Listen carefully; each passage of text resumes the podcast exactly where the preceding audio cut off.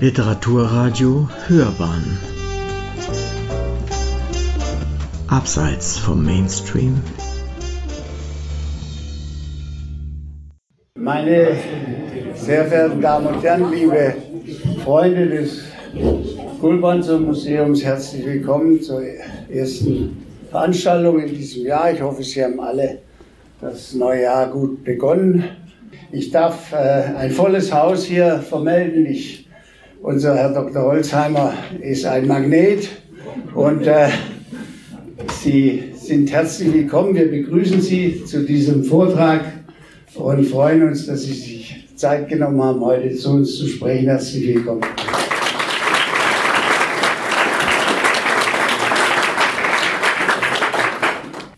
Wir dürfen, wie gesagt, gespannt sein auf Ihren Vortrag, Herr Dr. Holzheimer. Das Wort Tegernsee kommt da im Titel drin vor und das hat wahrscheinlich gezogen, damit man äh, hier einiges Neues erfährt. Ich darf jetzt die Bühne frei machen und Sie bitten, zu uns zu sprechen. Bitte sehr. Herzlichen Dank. Ja, erst einmal herzlichen Dank für dieses wunderschöne Willkommen hier. Willkommen heißen. Ähm, dann darf ich Sie dann auch sehr herzlich begrüßen, alle, die hier sind, verehrte Damen und Herren und liebe Freundinnen und Freunde dieses wunderbaren Kunstraumes. Ähm, ja, ich, ich, bin sehr froh, dass Sie nachgebessert haben, was den Magneten betrifft. Das ist einfach, wenn im Titel Tegernsee steht, dann funktioniert das von selber. Das freut mich sehr, aber es beängstigt mich zugleich, denn äh, jetzt sind Sie ja alle von hier und ich nicht. Und das mag man nicht, wenn da so ein Neigschmeckter von außen äh, da auch noch was verzeihen will, was man schon alles weiß. Also ich habe jetzt da schon mal gesehen, wo der Notausgang ist, also habe ich schon mal vorgesorgt für den Fluchtweg. Ja, ich hatte mir eigentlich drei äh, Schwerpunkte überlegt. Zum einen, welche herausragende Stellung hat die Tegernsee-Region für die deutsche Literaturgeschichte? Dann hätte ich noch so gerne darüber auch kurz gesprochen, welche Bedeutung hat das verschriftlichte Bayerisch als Literatursprache? Ich fürchte, das überspringen müssen. Und dann noch ähm, ist mir persönlich ein Anliegen, da ist halt so einiges, finde ich, in der letzten Zeit an Bewegung reingeraten, also nicht nur am Tegernsee, aber auch hier, ähm, was so für mich noch einmal eine fast schon vergessen glaub, geglaubte Thematik aufgerührt hat, nämlich das Verhältnis von Kunst und Politik oder politischer Einstellung. Kann man es trennen, darf man es trennen, muss man es trennen? Und das ist natürlich bei einigen Vertretern, die hier gelebt haben und geschrieben haben, auch der Fall. Und was ich da suche, äh, ist vielleicht ja, eine Mitte dieser Pendelausschläge zwischen kompletter Verdammung und ähm, olympischer Verehrung. Vielleicht gibt es da eine Mitte. Auf jeden Fall bin ich wirklich sehr, sehr glücklich, in einer Herzgegend bayerischer und das heißt deutscher Literatur, über eine Sprache mit ihnen sprechen zu können, die, Sie hören es, erkennbar die meine ist, das Bayerische. Und es ist in so vielerlei Hinsicht mit dem Mittelhochdeutschen anverwandt. Und für dieses Glück möchte ich mich bei Ihnen allen bedanken, dass man in Sichtweite zu einer zentralen Stelle, nämlich dem Kloster Tegernsee, der deutschen Literatur überhaupt darüber reden darf. Sie alle kennen den Tegernseer, sogenannten Tegernseer Liebesgruß. Können wir noch gleich probieren, im Chor zu sprechen. Sie können ihn sicher alle auswendig. Er ist aber nicht als solcher da drüben in einem, was weiß ich, in einer schönen Manesse-Handschrift oder was eingeschrieben worden, sondern es ist in einer ganz schmucklosen Gebrauchshandschrift, nämlich mit dem absolut nüchternen Titel CLM 19411 eingeschrieben. Und das war einfach eine Kollektivarbeit von zwölf Schreibern. Wenn Sie sich jetzt so geistig darüber bewegen in das Kloster und gleichzeitig die Verfilmung von Im Namen der Rose anschauen, da haben Sie diese Schreibwerkstatt der Mönche ja vielleicht sofort vor Augen, wo ganze Kolonnen von Mönchen nur damit beschäftigt sind, abzuschreiben. Eine andere Möglichkeit gab es ja nicht, um Literatur zu transportieren. So muss man sich das vorstellen. Gut, und da drüben sind zwölf Schreiber an einem Buch und es ist auf Latein verfasste Korrespondenz. Ähm, und da kommt dann plötzlich eine, hm, eine kleine Korrespondenz zwischen einem Magister und seiner Freundin rein.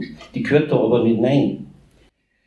Hat man jetzt gemerkt. Und es ist schon toll, dass eigentlich dieses, wie ich finde, ja doch, es ist das schönste Liebesgedicht deutscher Sprache, dass das eigentlich da hineingeschmuggelt worden ist. Also, äh, ja, genaueres weiß man nicht. Der Schreiber ist anonym.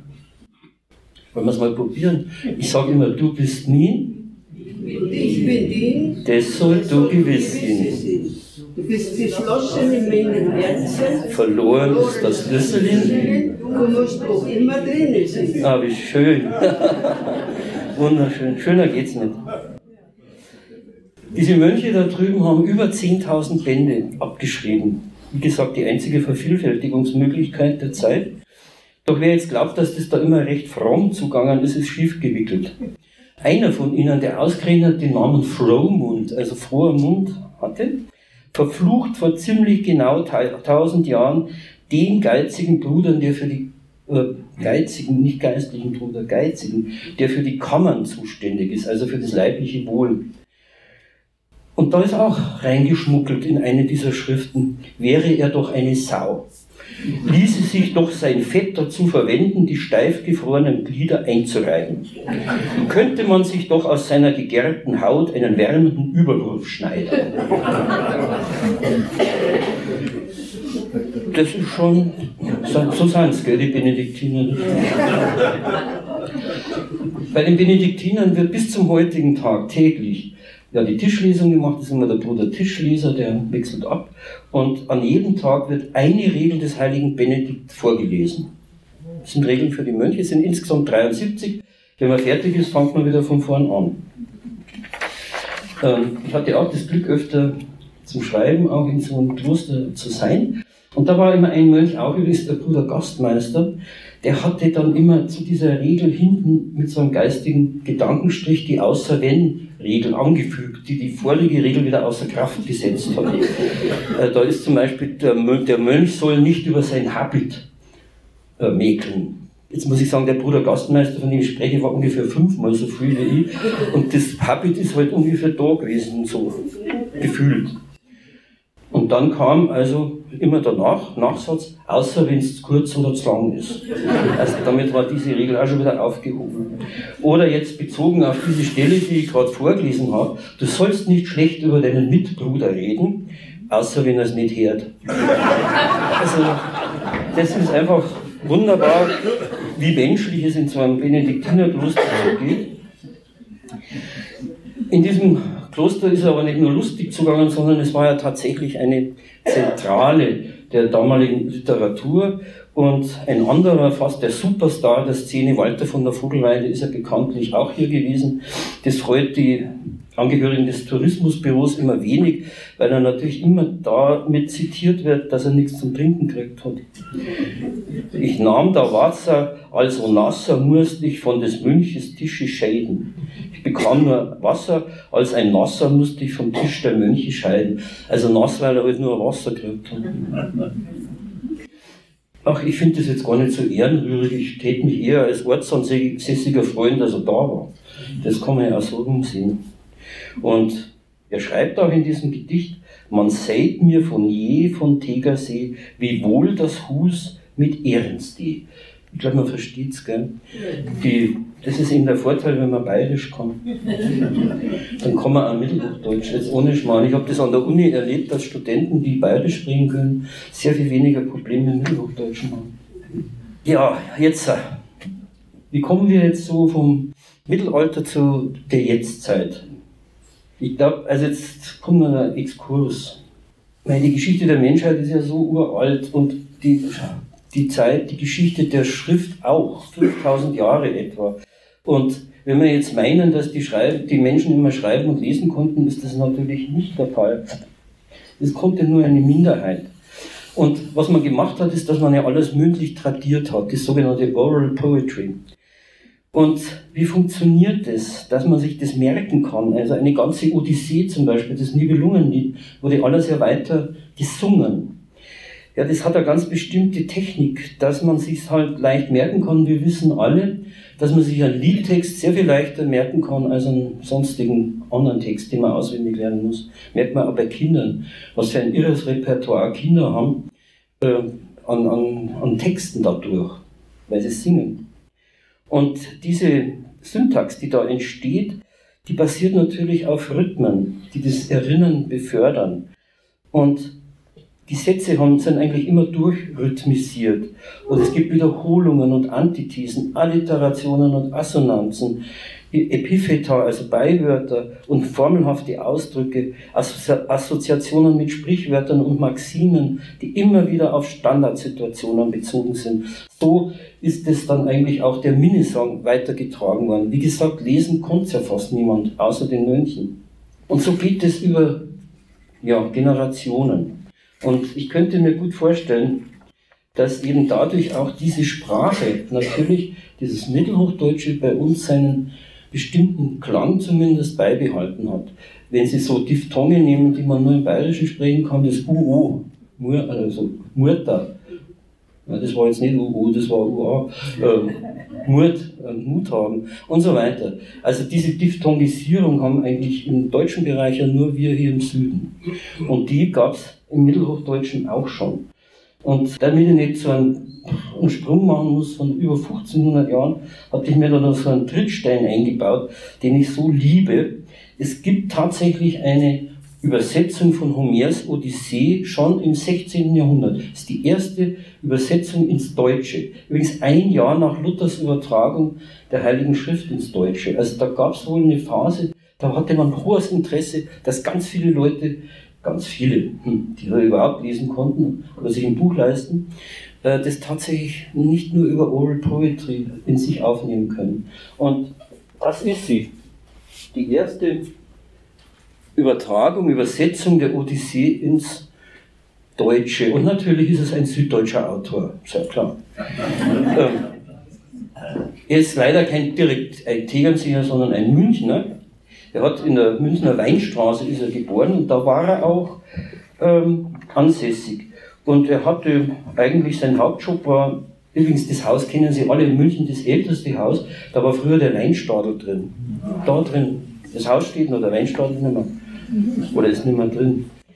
Und er hatte also die Stadtschreiberei unter sich und die Isar-Goldwäscherei. Das ist schon eine tolle Berufskombination. Ne? Was, was machst denn du? Ja, Goldwaschen. Wo? An der Isar. Mhm. Und sonst, ja, übersetze ich gerade die Odyssee.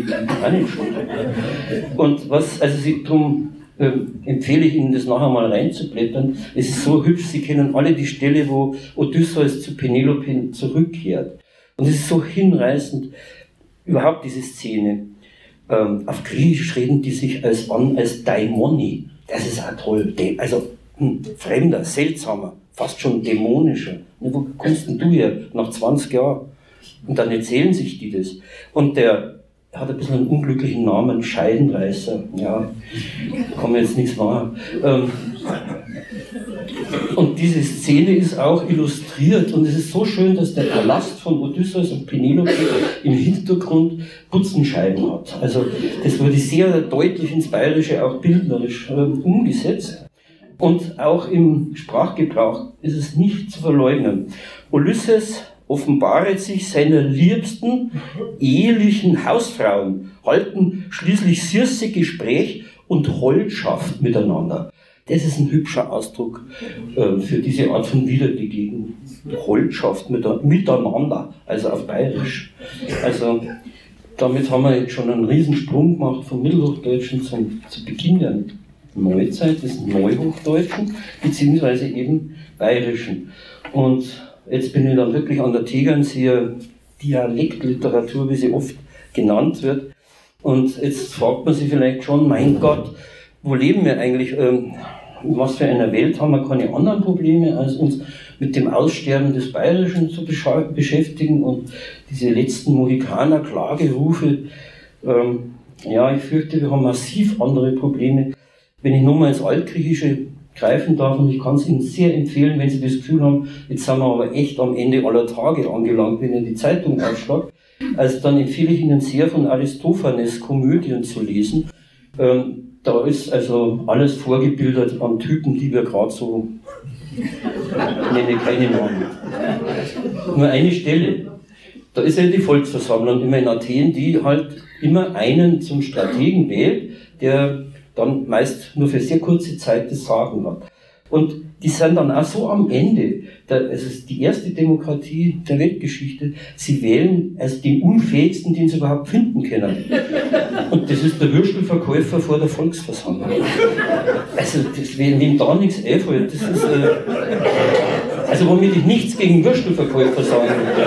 Ich liebe Würstelbuden, also haben wir keine anderen Probleme. Naja, wir beklagen den massiven Rückgang der Diversifikation von Arten auf biologischer Ebene, aber auf der Ebene der Sprache zeichnet sich ein ähnlich dramatischer Einbruch ab. Ein Hirnforscher hat neulich gesagt, dass im Moment noch 5000 Sprachen auf der Erde gibt.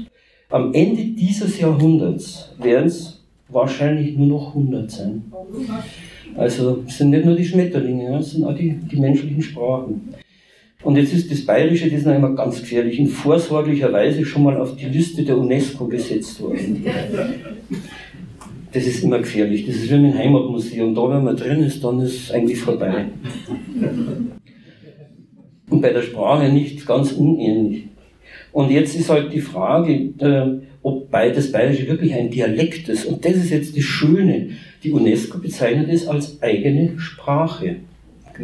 Also das heißt, so, ich weiß nicht, was Sie für schulische Erfahrungen haben, aber wenn man bayerisch geredet hat, war man ja oft ein bisschen der Depp. Oder auch an der Uni, das ging gar nicht eigentlich. Und man, es wurde einem aberzogen. Wir können aber, soweit wir Native Speaker sind, darauf bestehen, gell? UNESCO, Obacht.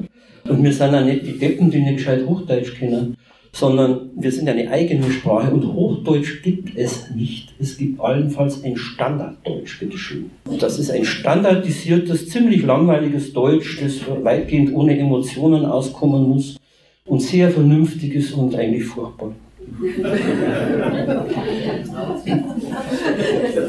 so jetzt schon gehen. Und was mich sehr beglückt, Professor Zietner, das ist so der Papst, der Sprachpapst der bayerischen Sprache, hat mehrfach diese Wörterbücher herausgegeben, die wunderbar sind. Und der Titel ist Bayerisch, Bayerisches Deutsch. Das ist die exakte wissenschaftliche Sprache. Also das heißt, wir bleiben hier und Tegern sind nicht nur die Zentrale im Mittelhochdeutschen, wir bleiben es überhaupt. Aber wenn ich ein bisschen nerv, jetzt muss neu aufs Altgriechische kommen. Ähm, Dialekt, Dialekomai kommt natürlich aus dem Griechischen und heißt sich unterhalten. Ja, was gibt's denn Schöneres eigentlich nicht als Dialekomai? Und zwar in einer dialektischen Weise. Das heißt, das Gegenüber hat genau das gleiche Recht als der Sprecher. Und Dialekto ist auch heute im Neugriechischen noch der Ausdruck für Mundart. Bayerisch schreibt man dann übrigens mit I, während das Staatsbayerisch mit Y ist. Das haben wir auch von den Griechen. Ich höre jetzt dann auf, von den Griechen zu reden. Wobei mir, wie gesagt, das Bild kam, wenn ich hier in Tegernsee spreche, da kann ich gleich wirklich die sprichwörtliche Eule nach Athen tragen. Das ist ja furchtbar. Aber das haben wir jetzt auch schon überwunden. Wo sind wir endlich beim Hier und Jetzt oder zumindest der jüngsten Vergangenheit am Tegernsee als Literaturort? Von der hochdeutschen Schriftsprache und Dicht vor der hochdeutschen Schriftsprache und Dichtung gab es längst eine bayerische, schwäbisch-alemannische und fränkische.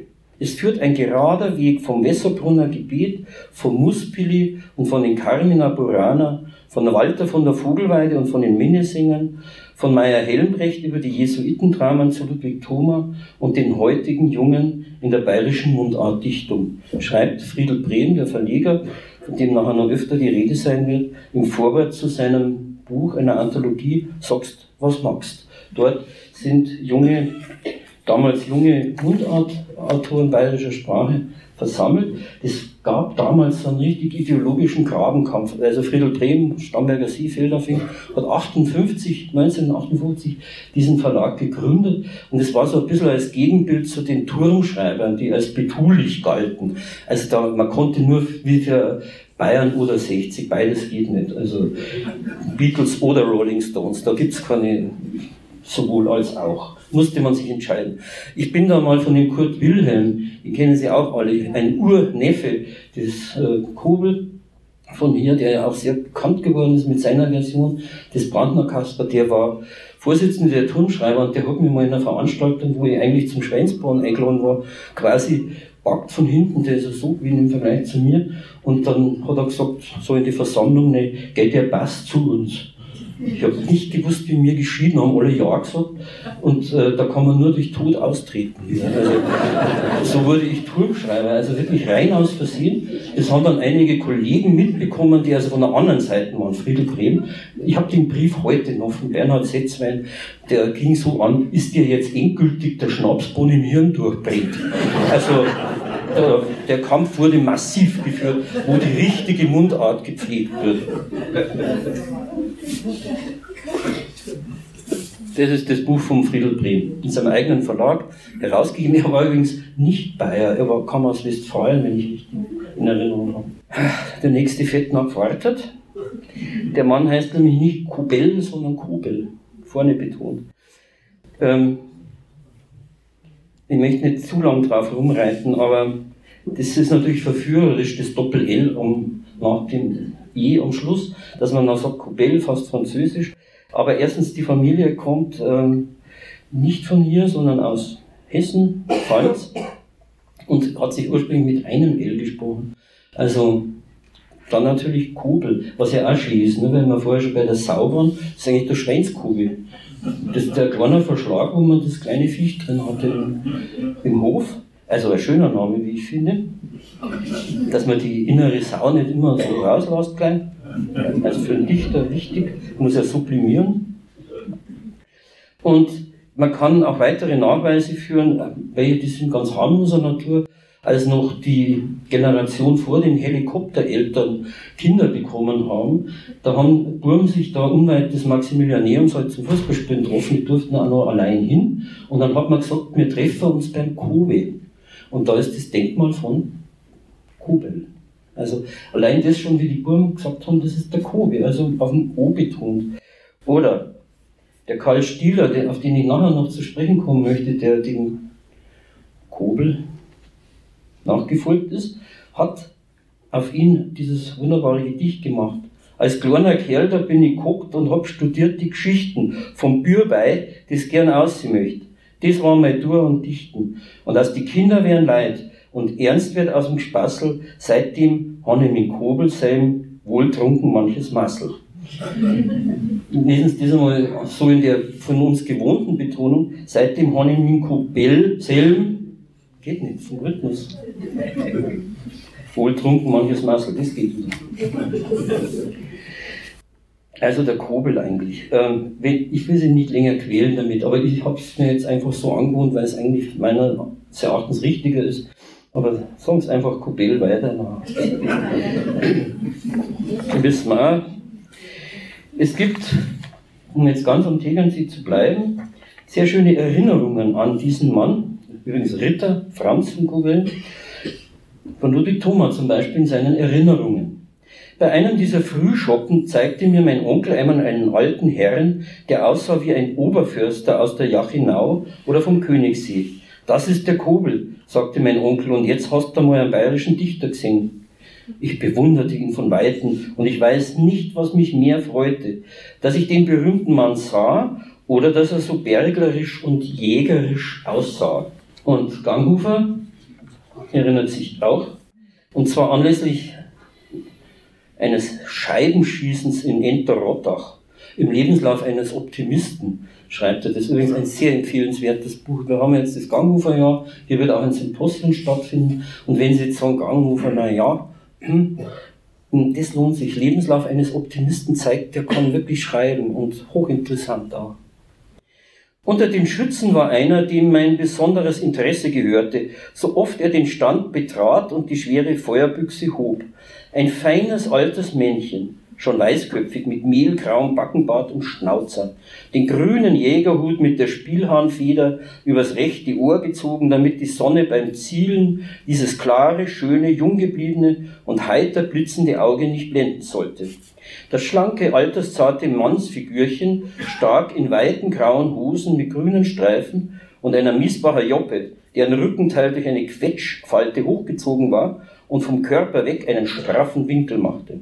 In dem durchgeistigten Gesicht dieses heiteren Kreises war ein Mund, den man immer ansehen musste. Wenn er in seiner fröhlich ruhigen Weise sprach, wurden die anderen still und horchten. Und wenn der Kreis vor die Scheibe trat, war immer ein Gedränge von neugierigen und erwartungsvollen Schützen um den Stand herum. Der Alte schoss nicht schlecht, obwohl seine Hände schon ein bisschen müd und zittrig waren. Häufig musste er den schweren Stutzen absetzen und nochmals Atem schöpfen. Nun trat er wieder an den Stand. Der Schuss krachte, während der greise Schütze das rauchende Feuerrohr sinken ließ, sagte er schmunzelnd, der Morne, der Kunststicker. Draußen wirbelte ein Spitzhut in die Luft, ein Juhu-Schrei erklang und die zum Himmel gerichteten Beine des Zielers zappelten vor der Scheibe. Gell, in aller Mitten steckt er. Ein fideles Geschrei um den Stand herum, und als der Alte sich umdrehte, rief der Forstmeister, na also, es geht ja sauber hin. Warum soll es nicht? Weil er dir mal schon ein bisschen wackelt. Macht nix. Und lachend das Hütelrücken sprach der Weißkopf dieses Wort, das mir unvergesslich geblieben ist. Wackelt's ausse, wackelt's eine auch wieder. Und wer dieses Wort münzte, wer war dieser lebenskluge Alte mit den schönen, frohen Augen, der Dichter Franz von Kuhn? In seinem 1860 erschienenen Königsbüchel wird nicht nur bayerisch gedichtet, sondern auch bayerisch geschrieben. Und das ist neu. Dass man das wieder so schreibt, wie man es im Mittelhochdeutschen ja auch gewohnt war. Man schreibt in bayerisch und das, ich kenne jetzt kein anderes Beispiel. Also gut, Scheidenreis hat mehr als versehen, aber Kobel hat das sozusagen wieder eingeführt. Und er schreibt da zum Beispiel, wunderbare Schnaderhüpfel, für die ist er ja auch berühmt geworden, nicht nur für sein Brandner Kasper. Und das definiert er selber, was das ist, textlich. Schnaderhüpfeln, ein Schnaderhüpfei hat einen schneidigen Gang und steigt hext ins Gebirg, wird nicht schwindlig und bang. So steht das Schnaderhüpfeln neben dem Jodler, den es textlich erweitert. Es ist ein schneidiger Gang, der die höchsten Höhe anstrebt und das in tanzender Form wie die dritte Strophe bekannt gibt, wenn auch im Schnaderhüpfel die Trauer des Augenblicks steckt, der nicht verweilen mag. Dann ein Schnaderhüpfer ist ein tanziger Gesang und ein trauriger Gesang. Bur, der dauert nicht lang. Der Hubert von Geusern hat einmal gesagt, Jodeln ist der Ruf der, aus der Einsamkeit in die Einsamkeit. Das ist eine wuchtige Definition. Ungebrochene Berühmtheit, klar, genießt der Franz von Kobel natürlich durch seinen 1871 in den fliegenden Blättern veröffentlichten Brandner Kaspar. Und wie souverän dieser Mann mit dem Dialekt umgeht, sei an dieser Stelle, auch wenn es sich um Prosa und nicht um Lyrik handelt, zitiert. Also da halte ich mir jetzt kurz, weil Sie kennen es alle auch auswendig wahrscheinlich. Aber es ist meine Lieblingsstelle, ich muss zugeben. Also es ist schon im Himmel. Jetzt ist etwas besonders geschehen. Eine Sennerin auf der Gindelalm ist von einem wilden Stier gestochen worden. Und ist gleich hingewiesen auch. Derweil aber ihre Leute gewarnt und gejammert haben, ist die Dirndl ganz frisch und wohl auf an der Himmelspforten gestanden, hat gar nicht gewusst, wie es hingekommen ist. Unverzüglich fährt also die Sennerin, die von einem Stier aufs Horn genommen worden war, in den Himmel auf, indem sie sich gleich, und das sagt dann der Petrus, als taugsam für einen schönen Engel. Ist das nicht wunderschön? Taugsam für einen schönen Engel. Also, schöner geht's eigentlich nicht. Der Kugel ist dann auch mal nach Griechenland. Ich dachte, es kommt keine Stelle mehr in Griechenland geschrieben, aber diese innige Verbundenheit von Bayern und Griechenland. Übrigens, ja, hm, Orff hat gesagt, gell, der Dialekt, der Das Altbayerische, die Sprache, hat sehr viel mit dem Altgriechischen zu tun, vom Rhythmus her. Und beim Orff hört man es in vielen seiner Stücken, wo er Altgriechisch und Bayerisch ineinander vermengt, zum Beispiel Kyrie eleison, der Herr der Baum, das ist ein Wort. Und so eine schöne Melodie. Also das geht bei ihm in eins. Er war, Kobel war dann auch in Griechenland, beim Otto, in Nauplia oder Nauplia. Da hat er aber gleich so ein Heimweh gekriegt, wie alle Bayern, die da in Nauplia waren. Also das lohnt sich mal da hinzufahren und das anzuschauen. Das ist schon, also ein Kaff als bayerisch-griechische Residenz ist schon beachtlich. Ja, und dann sieht er eine Nuss Höhe, her. Das ist ein bisschen schwierig geschrieben, wie Nusshecher. Deswegen ist die Krux vom bayerischen Lesen, vom Schriftlichen, dass man es nicht gut lesen kann. In Griechenland habe ich einen Nussheer gesehen, wie hat mich der Vogel gefreut. Ist ein guter bayerischer Nussheer gewesen, nicht, nicht, wie er bei uns daheim schreit. Mit seinen Flügel schön blau und weiß, vor meiner ist er kupft, oh Nussheer, habe ich mir gedacht, gib acht, dass die kein Krieg rupft. Jetzt mache ich einen Sprung, letzte Strophe. Ich hab's ihm auch gesagt, oh Herr, mach, dass du wieder ins Bohren kommst. Und ich kauf dir so gern nur einen Ocker Hanf, schau, wenn's du nie mitkommst. Ich habe zurzeit neben meiner wunderbaren Arbeit hier noch ein zweites Projekt, das ist die Familie, bayerische Künstlerfamilie Haushofer, äh, die über mehrere Generationen auch hervorragende Menschen hervorgebracht hat. Und dort äh, rede ich mit Renate Haushofer, weiß nicht, ob sie da ist, und erzähle, weil sie ist glaube ich gerade am Tegernsee, also die jetzige Hofherrin am Hartschimmelhof, hoch über dem Ammersee, erzähle ich ihr so, was da heute so die Rede ist, und man sagt immer nur, Moment, wir haben ein paar Briefe im Hause. Und jetzt bin ich schon gewohnt, dass sie dann eine halbe Stunde verschwindet und mit ihren Schätzen wieder kommt. Ja, und dann liegt sie so am Tisch ein paar Briefe von Kobel, von Stieler, Ganghofer, Thoma. Als wäre es irgendein Archiv wie, weiß ich nicht, Monazensia oder Staatsbibliothek. Stefan Zweig, ja, sieben Briefe aus Brasilien, okay. So aus der Schublade. Und da finden sich tatsächlich Briefe also von Kobel, und zwar an den Karl von Haushofer, einer der Vorfahren von der heutigen Renate Haushofer. Und beide waren Mineralogen vom Hauptberuf. Und dann schreibt also der Kobel, geehrter Kollege, ich bin morgen zu einer Hofjagd eingeladen und da wäre mir sehr lieb, wenn Sie die Güte haben sollten, für mich das Praktikum abzuhalten. Also finde ich ein schönes Beispiel für bayerische Beamtenschaft. Ne? Ja, ich muss morgen auf die Jagd, ich kann jetzt da nicht äh, arbeiten in der Uni. Aber dafür hat man irgendwann, der unterarm ist. Am Samstag finden sich drei Teilnehmer ein. Gut, das ist überschaubar. Es kommen wohl noch mehrere. Wenn es des Wetterwegens mit der Hofjagd nichts werden sollte, so lasse ich Ihnen es so bis gegen 9 Uhr sagen und will es dann nicht weiter bemühen. 20. April 1878, guten Morgen, Ihr Kobel. Ja, Karl Stieler, der quasi die, in die Fußstapfen vom Kobel tritt, ist 1842 geboren. Er schildert durchaus selbstironisch in seinem Winteridyll, das er als autobiografisches Kleinepos anlegte, aber sehr früh verstorben, 1885 nie vollenden konnte, wie er sich auf seinen Bergwanderungen Wanderungen in eine Sennerin verliebt. Fast jeden Tag brachte ich ihr ein Gedicht und las es vor, voll Pathos, das Gesicht.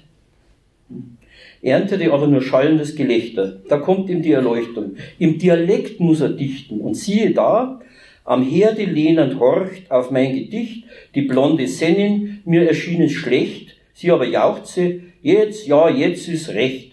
Das war die Mundart, die ihr Herz gewohnt, und in der Mundart ward ich auch belohnt, um meine Schulter schlang sie ihren Arm, das war ein Kuss, so herzig und warm, wie Walderdbeeren hat der Kuss geschmeckt, ich spüre noch, so lernt man Dialekt.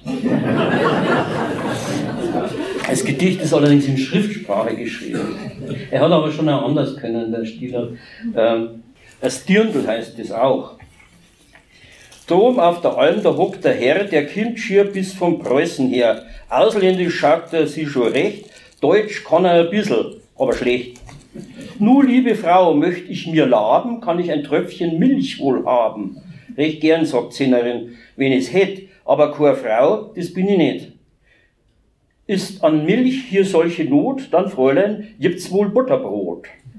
Recht gern sagt's, wenn ich nur eins hätt, aber kein Fräulein bin ich nicht. Na, Jungfrau, seien Sie mir nicht böse, dann gibt's doch wohl ein Stückchen Käse. Recht gern sagt's, wenn ich nur ein hätt, aber keine Jungfrau bin ich nicht. Wie soll ich dann dieses Rätsel lösen? Wer sind Sie denn, verehrtes Wesen? Herrgott, sagt sie, ist dieser Gold, wer wer ich sei, ein Dirndl halt.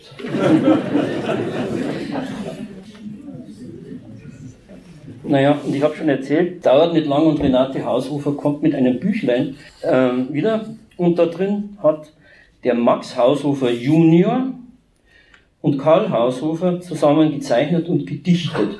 Und ähm, der, das habe ich jetzt leider nicht einstecken können, das ist zu wertvoll. Ähm, also nicht, ja, für die Frau Haushofer. Ähm, aber ich habe da drin geblättert und dann ist also der Stieler, und der Kugel übrigens auch, sehr, hm, wie soll ich sagen, ein bisschen waldschratig karikiert und wird folgendermaßen bedichtet. Ich sing, was ich mag und frag nicht ums Leid. Es wird mir schon Zeit. Ich sing, weil es mich freit. Und wenn's auch nicht recht ist, mir ist keiner zu gescheit, ich schlagen halt nieder, gebt's her, habt's einen Schneid. Also schon durchaus rustikal äh, bedichtet. Von Karl Stieler kommen wir ganz leicht zum Ganghofer, von dem ja auch schon die Rede war. Äh, Stieler war es, der Ganghofers Roman Der Jäger von Fall einem Verleger empfohlen hatte. Mit Erfolg. Also es geht schön jetzt weiter. Gell? Wenn man mal, wenn man einen hat, der Kobel, der fängt an, und Stieler, Ganghofer, da kommen wir letztlich bis in unsere Zeit. Jetzt Ganghofer, da werden sich sicherlich die Meinungen teilen oder auch heuer ist das ganz normal. Ähm, man denkt erst, das ist eine furchtbare Schwarz-Weiß-Aufteilung des Personals. Da gibt es immer den Guten, das ist der Jäger natürlich, der Jäger Friedel und der Wilderer, der Hülsenblase. Aber das Lodei hat natürlich ein Kind vom Hülsenblase. Also es gibt ja so eine bayerische Rede, dass eine Frau einen Wilderer als Liebhaber hat und einen Jager heiratet nachher. Aber wir wollen jetzt in keine Gender-Diskussion einsteigen. Ich will eigentlich eher ja auf die sprachliche abheben. Und ja, dieses Symposium wird der Professor Klaus Wolf von der Uni Augsburg leiten. Äh, der hat da eine andere Sicht wie ich. Er findet, dass Ganghofer richtig im Dialekt ist. Ähm, ich habe da manchmal meine Schwierigkeiten.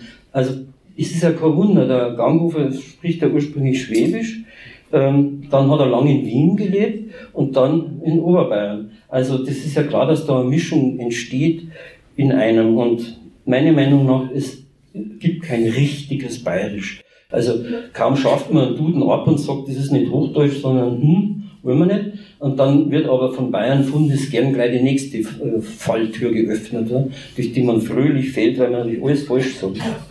Aber jetzt muss ich schon zugeben, beim Jäger von Fall, also wenn er der Grenzaufseher Niedergestöttner sagt, ich spreche jetzt so, wie es geschrieben ist, gell? Tuifi, Tuifi ist dös a Hitz.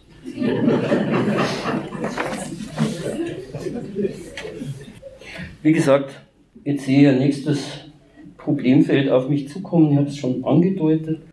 Das wäre quasi der dritte Schwerpunkt oder jetzt zweite, nachdem wir den zweiten übersprungen haben, mehr oder weniger. Hm. Ja, der Ludwig Thoma. Und äh, da gab es jetzt natürlich diese Debatte, geht gar nicht mehr. Ne? Also erst ganz oben auf dem Bayerischen Parnass und dann eine Talfahrt sondergleichen. Es wurde von dem maximalen Stinkstiefel gesprochen und geschrieben auch. Ja, hm. ich habe schon gesagt, vielleicht können wir uns mal in der Mitte wieder treffen. Und da habe ich einen Gewehrsmann, der sicherlich nicht falsch ist, Oskar Maria Graf. Und er schreibt und spricht auch 1944 an den Universitäten in Princeton, in der John Hopkins und in der Maryland University in Amerika dem Gedenken Ludwig Thomas. Und Graf erinnert gleich am Anfang seiner Rede an all jene, die heute den Mund so voll nehmen und ihn gerne in die Reihe der heutigen Verderber unserer Heimat stellen wollen, was dieser scheinbar so engstirnige Bayer in seiner klassischen Betrachtung Vaterlands schrieb, die mit den Worten schließt, ich will nicht den Finger an die Nase legen und fragen, was Vaterlandsliebe ist. Früher einmal, da hätte ich schnell die Antwort gehabt. Ferbelin und Leuten und Sedan. Und noch ein paar Namen dazu. Aber heute will mir das alles nicht mehr langen. Es wird mir deutscher ums Herz, wenn ich einen schlichten Arbeiter sehe oder einen Bauern, dem die Hand am Fluge hart geworden ist, als wenn mir der schönste General begegnet. Denn es ist wirklich eine große Frage, wem das Vaterland gehört. Jetzt glaube ich, muss man einfach in diesen Tagen sagen, gell, ich will jetzt kein Beispiel kein Beifall von der falschen Seite. Also ich bin absolut unverdächtig, wenn ich sagen darf, von mir selber. Also was da auf der Seite ist, politisch. Von hier nach da. Hierauf wendet sich Graf dem Erzähler Thomas zu. Innig, wie wenig scheint dieses Wort für Thomas zu passen. Aber wer einmal erfahren will, was bäuerliche Innigkeit ist, der setze sich zu Weihnachten hin, wenn draußen die Bäume und Felder voll Schnee liegen, und lese seine heilige Nacht. Nur für sein Volk scheint es aufgeschrieben zu haben, dieses ganz im bayerischen Dialekt gehaltene, volksliedhafte Gedicht von der Legende in Bethlehem. So oft sind diese wunderbaren Verse hier schon erklungen, dass ich es wirklich ganz bei einem kurzen Zitat lasse. Ich muss da einmal aufpassen, weil ich habe ein bisschen nah am Wasser gebaut. Da zückt man immer die Stimme weg. Im Wald ist so stark, alle Weg sind verwahrt, alle Weg sind verschnien, ist kein Steigel nicht blieben. Hm. Oskar Maria Graf beschließt seine Rede mit der Bemerkung, seine Werke haben mich durch alle Länder meines Exils begleitet wie die besten Freunde und sie haben mich immer wieder aufgerichtet. Ich empfand bei jeder Zeile, die dieser begnadete Mensch hinterlassen hat, dass ich ein wenig aus dem gleichen Stammholz geschnitten bin und ich meine, dieses Holz wächst auf dem guten Boden aller Länder. Jetzt muss man natürlich annehmen, dass Oskar Maria Graf noch nicht die Urheberschaft Thomas für die bekannten Hetzartikel im Missbauer Anzeiger gekannt hat. Hm, ich glaube, da brauchen wir auch nicht lange rumreden, es wird kaum in einen Kopf reingehen, wie man sehr zeitnah die Heilige Nacht schreibt und diese Artikel. Das, ja, ich kann es nicht erklären. Aber ich zitiere nochmal den Friedel Brehm. Immer gegen die Machthaber, Ludwig Thoma und der Simplicissimus von Friedel Brehm. Also und Friedel Brehm ist also jetzt von mir aus gesehen ganz da, auf der anderen Seite. Äh, und er zitiert den Simplicissimus vom 4. Oktober 1936, der dem Gedenken an Ludwig Thoma gewidmet ist. Da ist übrigens natürlich auch unser geliebter Olaf Gulbrandsson in seinem Metier. Er zeichnet ihn. Ludwig Thoma schwebt mit seiner Pfeife auf Wolke 7 tief unten auf der Erde, wurstelt die Menschheit weiter vor sich hin. Und auf der folgenden Seite folgt anhand von Zeichnungen eine Aufzählung, wogegen Thoma alles war. Unechte Bauern auf der Bühne, Schaftelhuber, politische Michelei, Partikulisten, Partikularisten und Spießer, intellektuelles Geschwerl und Kaffeehausliteraten, Volksverhetzer, Kriegs- und Revolutionsgewinner, Bürokraten, gewissenlose Diplomaten und so weiter. Also so geht es ja bei ihm durch, also dieses Geger, die oben. Und das wechselt halt. Also die da oben wechseln und ja, in seine Richtung dann auch. Lassen wir es noch bei.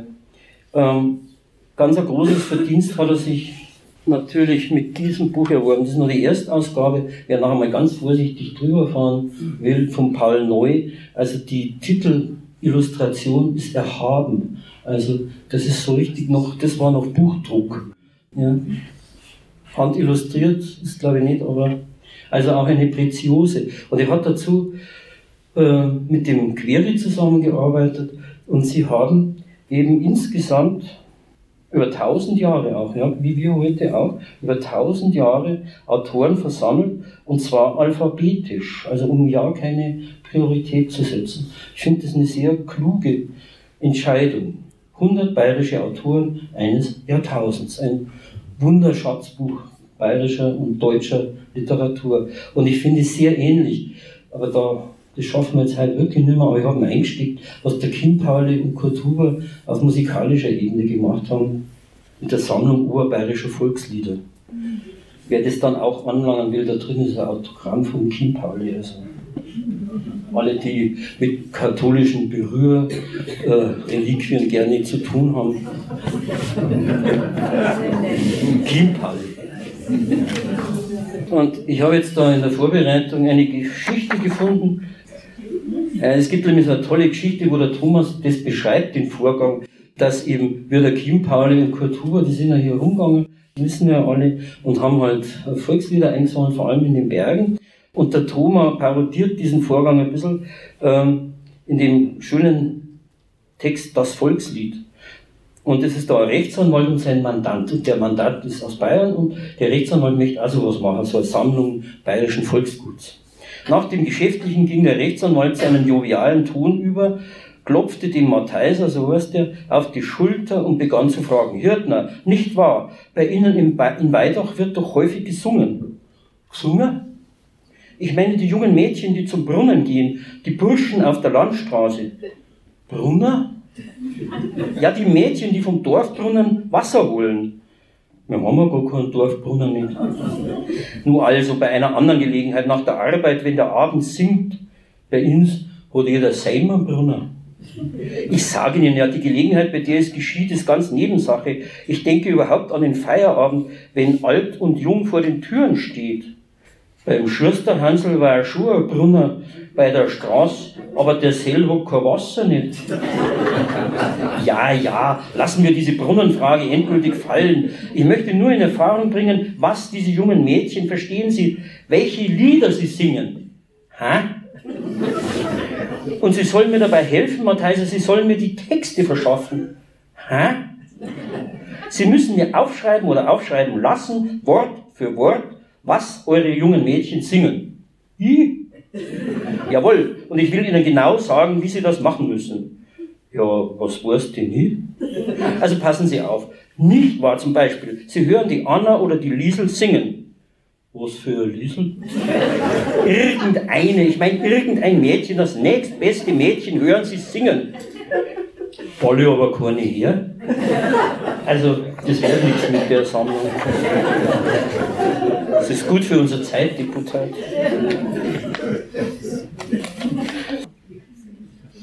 Ja, na doch. Nee, nein, geht nicht mehr. Ihr fragt mich noch was kriegen, nachher, wenn ich es durchschreibe. Aber, wie gesagt.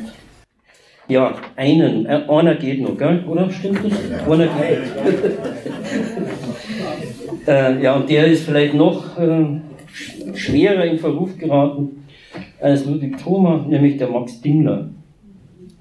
Eigentlich aus Murnau, aber den Bezug zum Tegernsee möchte ich dann noch sehr leicht herstellen können. Also wenn wir uns jetzt das bequem machen wollten, dann gehen wir gleich zum Essen und sagen, das sparen wir uns jetzt. Es ist heikel, gar keine Frage. Immer wieder war dieser Max Dingler auch Thema der Zeitschrift Literatur in Bayern, die ich Ihnen übrigens äh, sehr empfehlen kann. Ich kenne den Herausgeber ganz kurz. ähm, Belegexemplare sind hier dann, schon. Ja, da haben wir einmal äh, natürlich einen Schwerpunkt Dialekt gemacht. Und da ist immer wieder mal auch der Dingler zur Sprache gekommen, unter anderem von dem jetzigen Bezirksheimatpfleger Norbert Göttler schon 1992 und etwas später unter dem Titel Max Dingler die andere Seite 1996. Und da wird geschrieben, 1996 noch, die Nachrufe und bisherigen Artikel zu Max Dingler zeichnen ein weitgehend einheitliches Bild. Der vielseitig talentierte Naturwissenschaftler und Schriftsteller, der sich besonders mit seiner bayerischen Mundartdichtung einen Platz in der Literaturgeschichte erobert hat, daneben der engagierte Naturschützer. Äh, Max Dingler ist nämlich eigentlich während des Nationalsozialismus der Retter des Murnauer Moos. Dazu gibt es diese Schrift von ihm selber, auch signiert. Ähm, ja, jetzt haben wir schon. Gell? Also er war ohne Zweifel ein Nazi, da brauchen wir jetzt auch nicht lange rumreden, 1922 schon am Hitlerputsch beteiligt. Natürlich Parteieintritt, hm, Und ohne diese Parteibeziehung wäre er niemals von 1936 bis 1945 erster Direktor der wissenschaftlichen Staatsansammlungen Bayerns gewesen. Also das ist jetzt für viele schon ein Grund, so zu sagen, geht gar nicht mehr. Jetzt sind wir bei dem Thema Politik und Kunst. Ja, wer der Meinung ist, der ist der Meinung, das ist auch okay. Aber jetzt möchte ich doch den Versuch wagen, mal in ein Buch, das 1941 erschienen ist. Ein wunderschönes Buch, Das Bayerische Herz. 1941 erschienen. Ein kleiner Vorspruch stammt von Karl Alexander von Müller. Jetzt kommen gleich die nächsten, oh Gott, der nächste Nazi. Es sind vier Verse, die diesem Buch vorangestellt sind. Von einem Tannenbaum gibt's Dachsen, Weiden schlagen voll Katzeln aus. Ist der Schnabel burisch gewachsen, kommt der Bursch Gesang raus. Tja, ich finde jetzt das nicht so direkt die Blut- und Bodendichtung, weiß nicht. Gut, den, den Schluss hätte sie sparen oder wahrscheinlich nicht sparen können, so wäre das Buch nicht erschienen. Den bayerischen Gesängen Max Dinglers eine glückliche Ausfahrt ins ganze weit, weite großdeutsche Land das ist jetzt wieder blöd, aber. Ja, aber von wem ist das Vorwort? Ich habe den Namen schon erwähnt. Äh, Kurt Huber.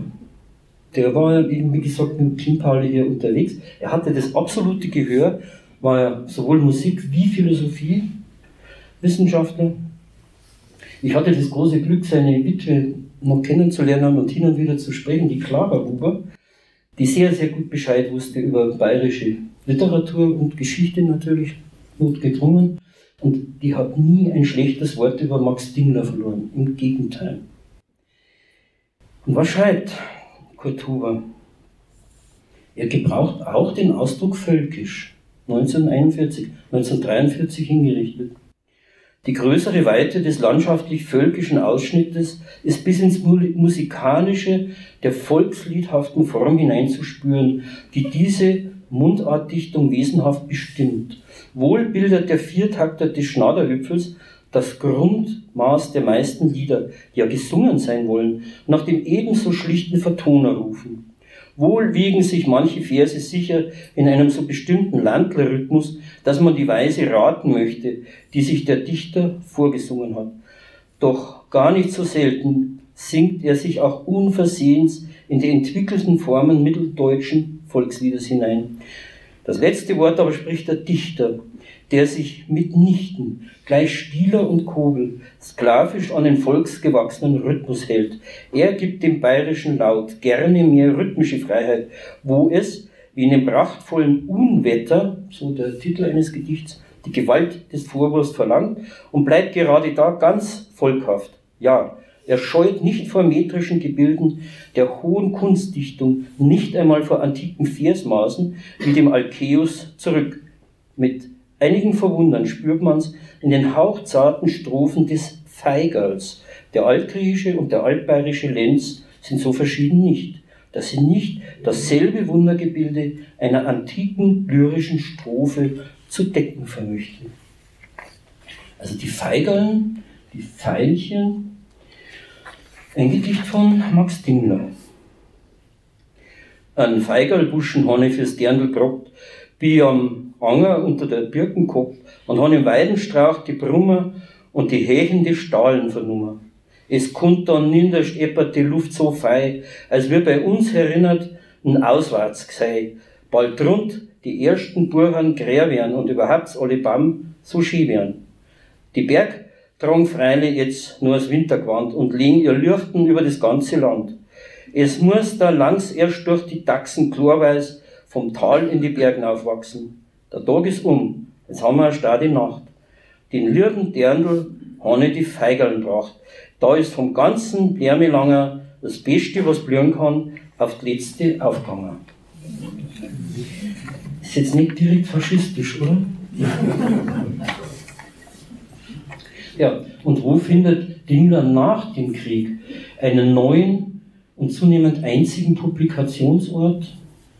Die ahnen es, bei Friedel Brehm. Also das geht ja gar nicht politisch, ne? Legt man. Hier zwei Weihnachtslegenden. Ach, hier habe ich den Herrn mitgebracht, der mir den Hirnbuben da ab, in Abrede gestellt hat, der Bernhard Setzwein. Ähm, es gab eine wunderschöne Zeitschrift, Schmankerl ist die. Ja, und etliche Publikationen von Max Dingler. Zwei Weihnachtslegenden von Max Dingler, verlegt bei Friedel Brehm, Felderfilm. Tja, was machen wir jetzt? Übrigens nebenbei, Georg Polt ist ja öfter auch hier zu Gast. Die erste Publikation von ihm und seinem damaligen Regisseur Hans-Christian Müller ist natürlich bei Friedel Brehm erschienen. Der Mann ist Legende. Also der hatte nur ein Zimmer, das war der Verlag, das war sein Wohnzimmer, Schlafzimmer, alles.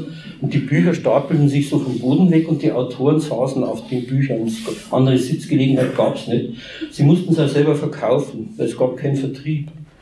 Also der ist schon ein ganz besonderer, dieser Bremen. Und da ist einer wieder Max Dingler gelandet. Und was hat der jetzt mit Tegernsee zu tun? Sagen Sie vielleicht, der ist doch aus Murnau. Tja, von ihm gibt es ein Osterspiel Auferstehung. Und Sie kennen, glaube ich, alle bis auf große Entfernung, wer diese Auferstehung illustriert hat. Klar, oder? Und zwar wunderbar. Und was mich so besonders freut, in dem Schlussbild dieses Buches ist eins seiner Ansichten vom Hirschberg gestellt der für sich schon so wunderschön ist. Und was mich so besonders berührt ist, es gibt dieses gleiche Motiv in sehr ähnlicher Ausführung mit einem Starrenkasten im Vordergrund. Ein Bild, von dem sich Daniel Gulwanson erinnert, dass ihr Mann es an dem Tag malte, als die Niederlage von Stalingrad in Deutschland bekannt wurde. Sie schreibt, er sagte nichts, nahm sein Arbeitszeug und schuf etwas. Immer würde er etwas schaffen. Tiefer Friede geht von diesem Bildnis aus. Himmel, Hirschberg, Starnkugel sind in zarten, reinen Lichtblau gehalten, eine einzige große Einheit, welcher ein etwas dunklerer Star auf dem Kasten sitzend seine Stimme verleiht. Ein geradezu kosmischer Frieden, ausgehend von einem Hirschberg im Bayernland, in zen-buddhistischer Manier gezeichnet und gemalt. Und dieses, diese Ansicht vom Hirschberg ist auch hier das Schlussbild, eben wie gesagt, in der Auferstehung, diesem Osterspiel und diese Verse hat Max Dingler geschrieben, auch als Schlussverse seines Stückes. Das war wohl, meine ich, nicht das Rechte, war einer heute gerade festlich stimmt, dieweil er morgen der Tag der Schlechte die Himmelgnaden wieder nimmt. Sollte etwa vergeblich segnen, der auferstanden ist vom Tod, er kann uns jede Stunde begegnen. Vergesst es nicht. Jetzt für den Gott. Danke Ihnen.